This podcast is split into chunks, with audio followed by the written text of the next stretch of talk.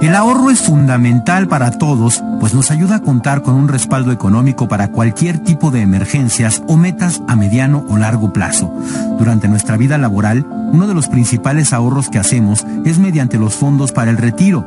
A decir de la Conducef, el 57% de los jóvenes considera este tipo de ahorro como una prestación importante, mientras que un 83% de la población asegura que es importante contar con la posibilidad de jubilarse y recibir una pensión. La comisión señala que 8 de cada 10 mexicanos reconoció que para hacer el guardadito requiere de alguna ayuda, por lo que este tipo de ahorro es un factor importante para lograr sus metas.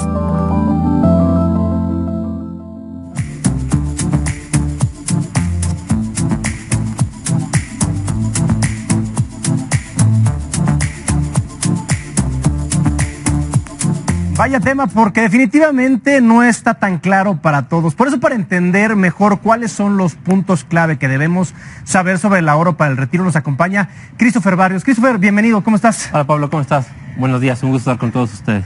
Oye, justamente la pregunta es esa. Ya hemos escuchado mucho que, que la ley del IMSS va a cambiar, que inclusive a los pensionados que ya están ahorita igual bajaban un poco las, las pensiones. Bueno, de hecho, Zoé Robledo me habló para decir que no, pero ¿Qué lo sustenta realmente? O sea, ¿realmente sí vamos a tener un, futuro donde podamos pensionarnos de buena manera? La realidad es que el retiro en México, sobre todo después de del cambio que hubo en 1997 de la ley, es, se ha vuelto una enfermedad invisible. El problema es que pensamos que falta mucho tiempo. Y para temas de retiro, para temas de planeación, el activo más importante y el único que no vamos a poder recuperar no es cuánto dinero puedo ahorrar, claramente es un factor fundamental, pero es el tiempo. Entre más temprano empecemos a ahorrar para la jubilación, mejor serán las características que puede tener el día de mañana para mantener, que es fundamental, la calidad de vida a la que estoy acostumbrado. Oye, mencionaste un punto importante, el tiempo. Estaba calculado anteriormente para la expectativa de vida. La expectativa de vida ha aumentado. También hay que decir que las empresas ya no contratan a personas de cierta edad. O sea, tú para ahorrar tienes que empezar joven y acabar más grande para tener un retiro medianamente digno. O sea, no solamente es una cuestión de cuándo empiezas a ahorrar, sino cuándo terminas de ahorrar. ¿Qué va a pasar con eso? No, y, además, como bien lo mencionas, Pablo, es, es fundamental. ¿Qué, qué, qué pasa? Tenemos un reto importante. La tasa de reemplazo, ¿qué es una tasa de reemplazo? Es el sueldo con el que me voy a pensionar o la, o la jubilación que voy a recibir con respecto a mi último sueldo ganado. Como, como expertos en pensiones en la compañía recomendamos que debemos alcanzar entre el 70 y 80% de tasa de reemplazo para poder mantener esa calidad de vida. Esto quiere decir que si yo con 10 mil pesos al mes ganaba el día de hoy, mañana con 7 u 8 mil pesos debe tener una pensión de por vida. Lo mismo con 20, 30, etcétera, dependiendo el, el nivel de ingreso.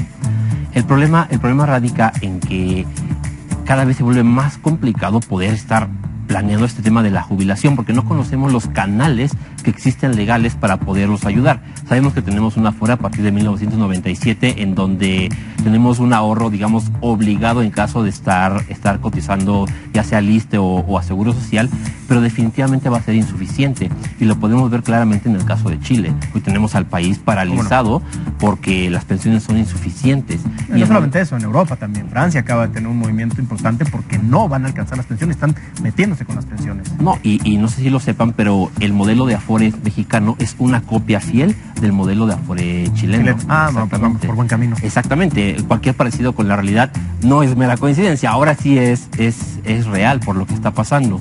¿Qué tenemos que hacer? Tomar la responsabilidad en nuestras manos y saber que el tema de mi jubilación va a ser definitivamente mi responsabilidad y que tengo que empezarlo a atacar desde muy temprana edad para poder alcanzar una buena, una buena, un buen retiro, una buena jubilación. Oye, espérame, pero eso sería en el ideal de que alguien empiece su vida laboral o haya empezado su vida laboral cinco años. Pero ¿qué pasa a los que van a la mitad?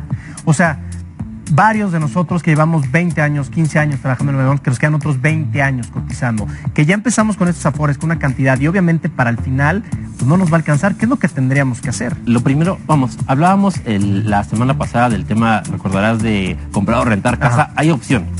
¿Qué no es opcional? Ahorrar para el retiro es obligatorio. Claro. Debe ser de las primeras cosas que debo de empezar a planear, independientemente si estoy en los 20, en los 30, en los 40 o en los 50. Por supuesto, a mayor edad el reto se vuelve más grande. ¿Qué tenemos que sentarnos a hacer? Una buena planeación en donde veamos, ok, ¿con cuánto puedo disponer para ahorrar para el retiro? Y sobre todo, ¿cuánto voy a necesitar, como bien lo mencionabas, por cuántos años el día de mañana, por lo menos un estimado, para poder mantener esa calidad de, de vida. Y es un tema definitivamente de planeación, de sentarnos y darnos cuenta que es fundamental que empecemos a hacerlo, porque vamos, 2022 viene el, el, punto crítico, vamos a tener los primeros jubilados en México por, por parte de la FORE, 25 años después de 1997. no pinta nada bien. Es para llorar lágrimas de sangre. Oye, dime algo, vamos a hacer un pequeño ejercicio. Hoy que alguien gana, digamos, 15 mil pesos, que está a la mitad de su vida laboral, que ha ahorrado lo mínimo que se ha pedido, que sea que sea o sea, que se permite, bueno, lo mínimo que se obliga a ahorrar, ¿qué tendría que hacer para poderse pensionar con esos 15 mil, 12 mil pesos más o menos? Lo primero que tendríamos que hacer es, es empezar a ahorrar a través de un canal muy particular que, que marca la ley, el artículo 151, fracción quinta de la ley del impuesto sobre la renta, que habla de los planes personales de retiro. Es bien interesante porque no solamente es ahorrar por ahorrarlo, es ahorrarlo a través de este instrumento. ¿Por qué? El gobierno sabe que hay un tema de, eh, vamos, crítico en, en, jubilaciones y abrió un canal exclusivo para que la gente que ahorre para el retiro a través de este, de este artículo pueda deducir de impuestos las aportaciones que esté realizando. Se vuelve altamente atractivo. De entrada, es el único ahorro en México que es deducible de impuestos. Todos los gastos deducibles que estamos acostumbrados son gastos, el crédito hipotecario, el gasto médico, el doctor. Ese es deducible al 100. El 100% deducible de impuestos, de entrada me da una rentabilidad muy atractiva, porque independientemente del, de, la, vamos, de los intereses que pueda pagar el portafolio de inversión donde esté trabajando el dinero, yo voy a tener garantizado una devolución del 30 y hasta el 35% año con año por presentar mi declaración de impuestos y decirle al gobierno, oye, estoy deduciendo, estoy ahorrando para mi retiro, ayúdame con, con, la parte proporcional de los impuestos. Y de entrada es un, es un driver súper interesante claro. hacerlo de esa manera. Una vez que ya conocemos el canal y sabemos que tiene que ser a través del, son siglas PPR, Plan Personal de Retiro, claramente, como te digo, es sentarnos a, a correr los números.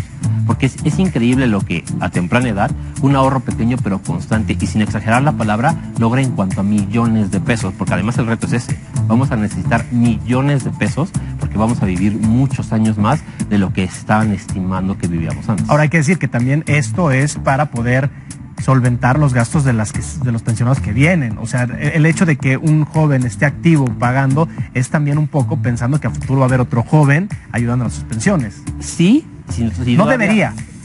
Pero es lo que pasa. Sí, si todavía habláramos de ley 73, Ajá. que es, eh, digamos, el régimen de pensión anterior.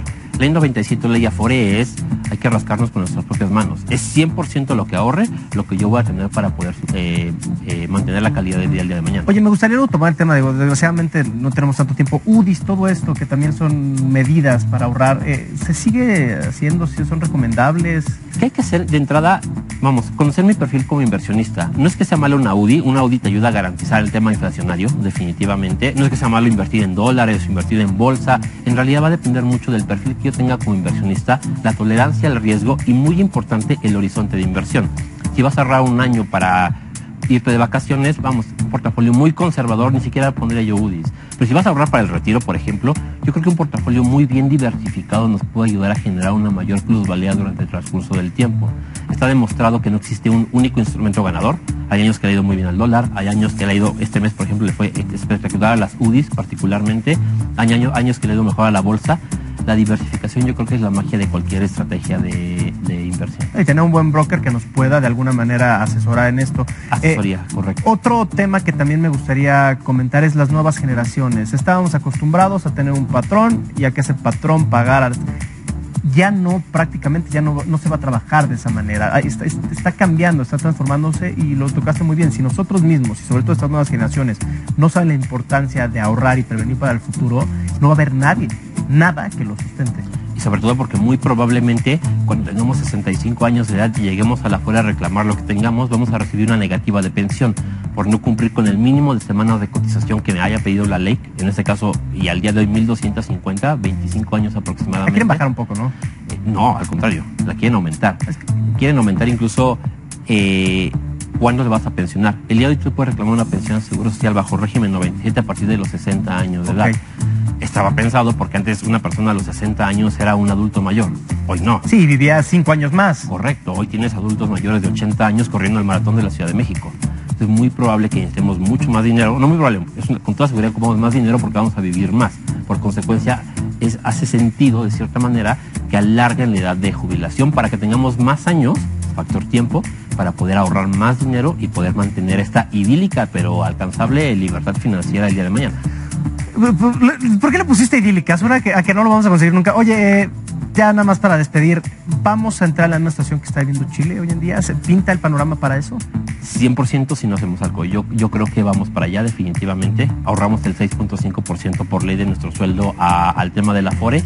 En el mejor escenario mundo de caramelo rosa, recibiremos por ahí un 25% del último sueldo cotizado como pensión si solamente ahorramos esto. Hoy ganas 10, mañana, mañana 2.500 pesos. ni siquiera es el mínimo. Si no, no, no alcanzas a vivir. Oye, nos traen 10 pases. Sí, eh, a la gente, bueno, ah, síganos en redes Son- es un regalo, hay que, hay que decir que es un regalo. Muchas gracias. No, Arbelor y Pablo, gracias por, por el espacio. A la gente que quiera recibir asesoría financiera con respecto al tema de la jubilación, por favor, puede llamar al 5093. Me están diciendo que los vamos a 20. regalar por Twitter. Ah. entonces a las personas que nos sigan ahorita, que nos arroben, que nos digan quién la asesoría, vamos a regalar 10 pasos dobles por ahí para ahí y ya después de ahí les pasamos los datos para que se comuniquen Sí, con ustedes. arroba Escania México en todas las redes sociales, Facebook, Twitter y, e Instagram también. Perfecto. Recuerden también, eh, ya, ya dijiste con qué arrobar, hashtag Heraldo Magazine y eh, su nombre completo y con eso estamos listos. Christopher, Excelente, Pablo, un Pablo. placer como siempre. Un gusto, Gracias. muy bien.